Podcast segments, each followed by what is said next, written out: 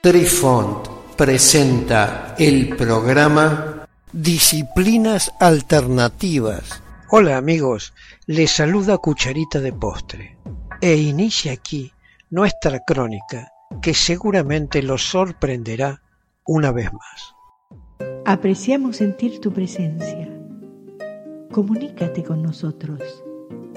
Hazlo, Hazlo. vía Twitter en arroba trifón-media.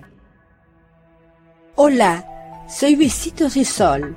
En el programa de hoy escucharemos La Orden Hermética del Amanecer Dorado.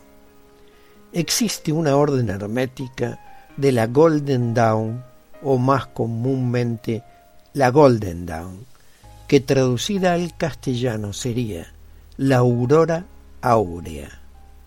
Era una sociedad secreta dedicada al estudio y la práctica de las actividades ocultas, metafísicas y paranormales durante la última época del siglo XIX y principios del XX.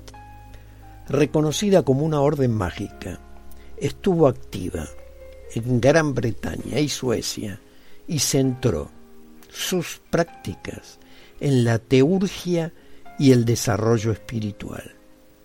Muchos conceptos actuales de ritual y magia que están en el centro de las tradiciones contemporáneas como Wicca y Telema se inspiraron en la Golden Dawn, que de esta forma se convirtió en una de las mayores influencias individuales en el ocultismo occidental del siglo XX. En algún momento de la década de 1880, una colección de documentos codificados, propiamente llamados Cipher Manuscripts, cayó en manos del francomasón Adolphus Watford. Watford observó el galimatías de estas páginas y decidió que no eran tan interesantes, por lo que se lo pasó a su compañero masón, William Wynne Westcott, para que probara suerte con él. Él desconocía que Westcott estaba a punto de encontrar algo fantástico. En el año 1887, Westcott logró decodificar los papeles que le fueron entregados y los encontró llenos de enseñanzas de la cábala hermética y otras prácticas místicas ocultas. Westcott, sintiendo el potencial del material, reclutó a otros dos masones, Samuel Mathers y William Woodman, para que lo ayudaran a convertir las enseñanzas escritas en un sistema de pensamiento plenamente realizable. Y si esto suena como un culto, bueno, en realidad lo fue. Por lo que los tres fundadores de la Orden de Laurea, Aurea, fueron William Wynne Westcott, Samuel Liddell Mothers y William Woodman. Eran masones y Huesco, como vimos, fue la fuerza impulsora inicial detrás del establecimiento de la Golden Dawn. El sistema se basó en la jerarquía y la iniciación como las logias masónicas. Sin embargo, las mujeres fueron admitidas en igualdad de condiciones con los hombres.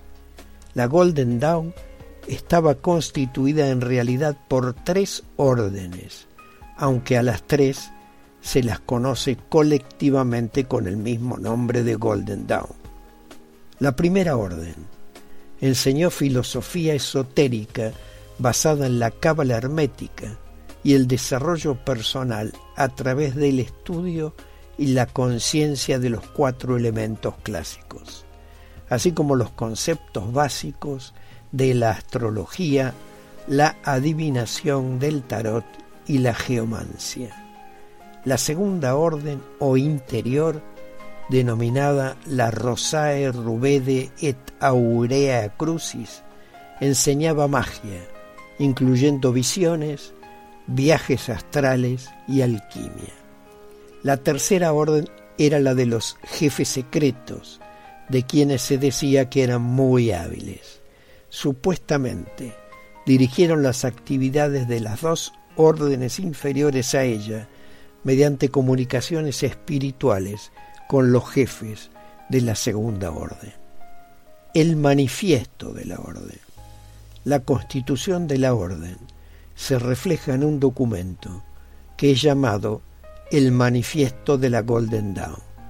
Dice así, nosotros, los hermanos de la Orden Interior Rosa Cruz, otorgamos nuestro saludo, amor y oraciones a todos y cada uno de los que leen este nuestro manifiesto.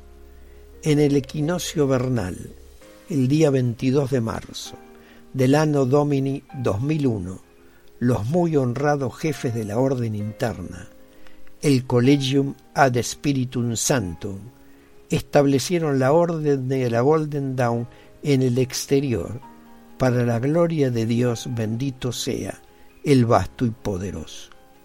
Que a través de tal establecimiento nuestros templos manifiesten por medio de corrientes y transmisiones iniciáticas las tradiciones misteriosas occidentales que conducen al aspirante a una perfecta comunión con su más alto ser.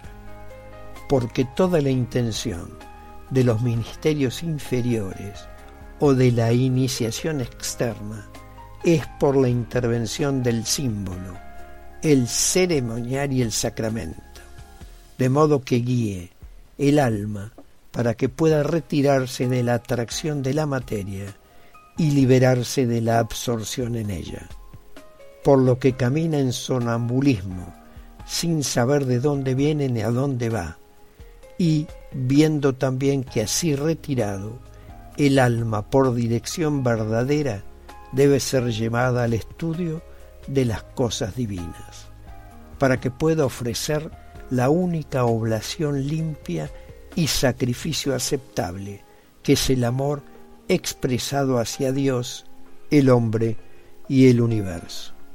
Ahora pues lo confesamos y testificamos desde la cámara heptagonal de nuestro colegio y prometemos, hasta donde esté en nosotros, conducir al aspirante por los ritos de nuestra orden, fielmente conservados y exhibidos con reverencia que por tanto amor y tanto sacrificio merecen.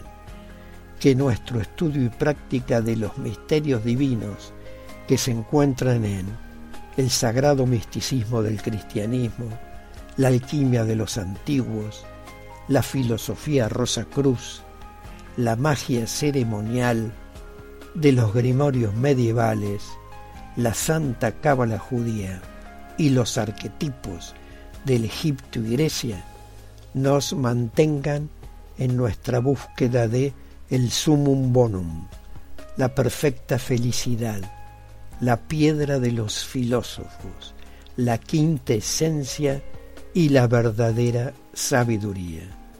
Te damos gracias, Dios supremo y misericordioso, por la manifestación de tu luz que nos ha sido concedida. Por esa medida de conocimiento que tú nos has revelado acerca de tus misterios, por esas manos guiadoras que levantan la esquina del velo y por la firme esperanza de una luz en el más allá. Ex Deo Nacimur, en Jesús morimur, per Spiritum Santum Reverissimus. Finaliza el manifiesto. Queridos amigos, los esperamos en nuestro próximo encuentro con un nuevo artículo que estamos seguros será de vuestro interés. Un cálido abrazo para todos. Adiós. Apreciamos sentir tu presencia. Comunícate con nosotros. Hazlo, Hazlo. vía Twitter en arroba trifón-media. Este episodio lo encuentras en Anchor, Spotify y en tus plataformas favoritas. Hasta siempre amigos. Besitos de sol y cucharita de postre les dicen gracias por pensar.